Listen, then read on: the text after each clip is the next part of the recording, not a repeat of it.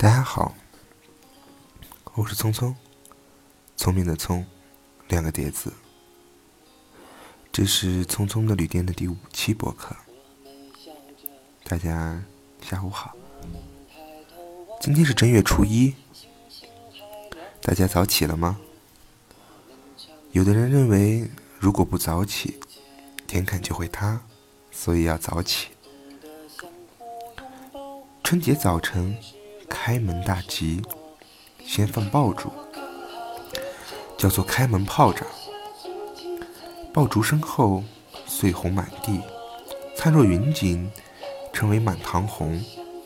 这是满街瑞气，喜气洋洋。春节里最重要的一项活动就是拜年，到亲朋好友家和邻居那里恭贺新喜。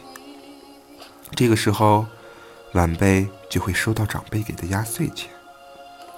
有的家里是在吃完年夜饭后，人人坐在桌旁不许走，等大家都吃完了，由长辈发给晚辈，并勉励儿孙在新的一年里学习长进，好好做人。有的人家是在父母等子女睡熟后，放在他们的枕头下面，体现长辈对晚辈的关爱。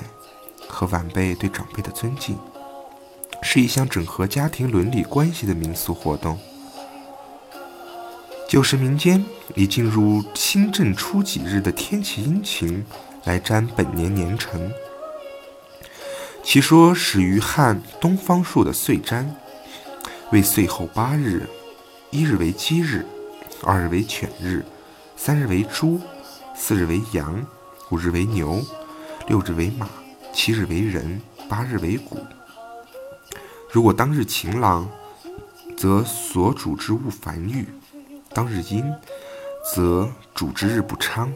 后代言其习，认为初一至初十，皆以天气晴朗、无风无雪为吉。后代由占岁发展成一系列的祭祀庆祝活动，有初一不杀鸡，初二不杀狗。初三不杀猪，初七不行刑，初八不打鼓的习俗。俗传正月初一为扫帚生日，这一天不能动扫帚，否则会扫走运气、破财；而把扫帚吸引来，招致霉运。假使非要扫地不可，需从外头扫到里头。这一天也不能往外泼水、倒垃圾，怕因此破财。今天许多地方还保持着这一习俗：大年夜扫除干净，年初一不动扫帚、不倒垃圾，备一大桶已成废水，当日不外泼。一年一次的团圆饭，充分体现出中华民族家庭成员的互敬互爱。这种互敬互爱使一家人之间的关系更为紧密，家人的团聚往往令一家之主在精神上得到安慰与满足。老人家看儿孙满堂，一家大小共叙天伦，过去的关怀与抚养子女所付出的心血没有白费，这是何等幸福！而年轻一辈也正可以借此机会。向父母的养育之恩来表达感激之情。正月初二，俗称祭财神、开斋日。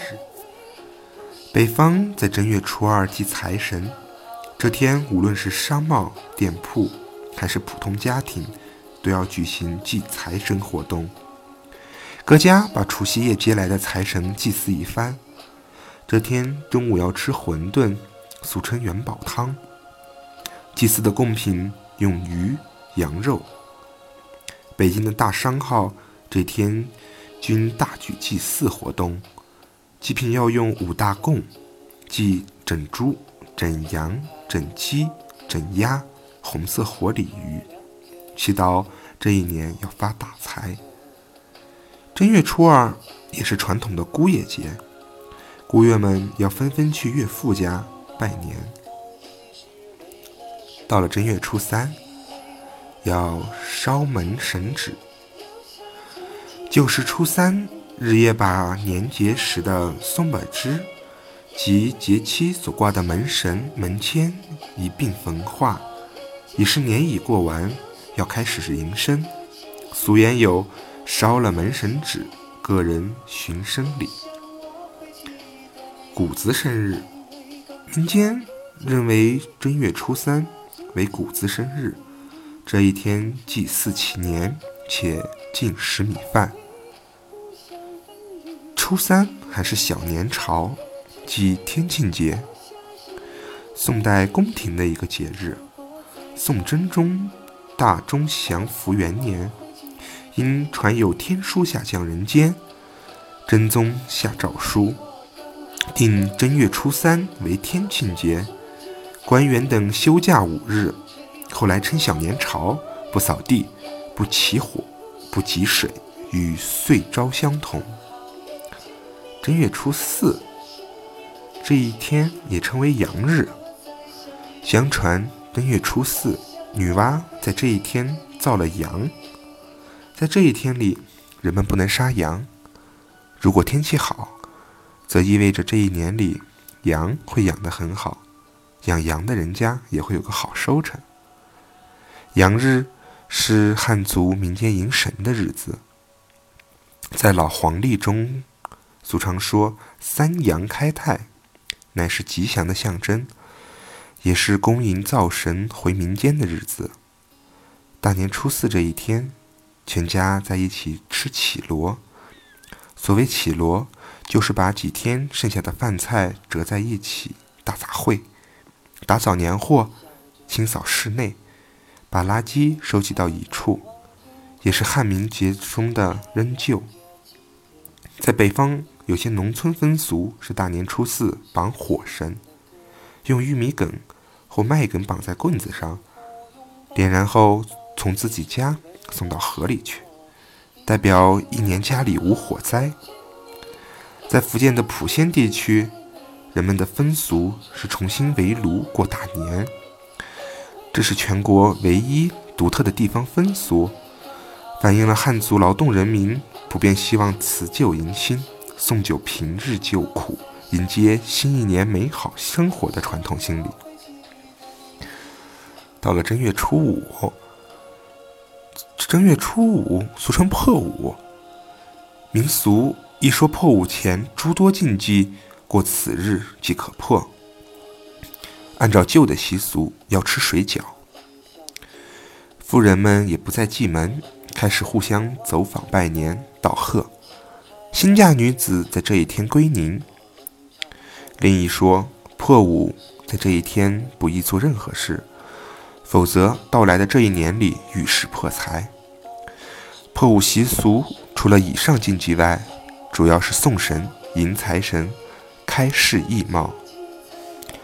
每到过年，人们在正月初五零时零分，打开大门和窗户，点燃炮竹。烟花，向财神以示欢迎。接过财神，大家还要吃头路酒，往往吃到天亮。大家满怀发财的希望，愿财神爷能把金银财宝带到家里，在新的一年里大发财。正月初五还要送穷。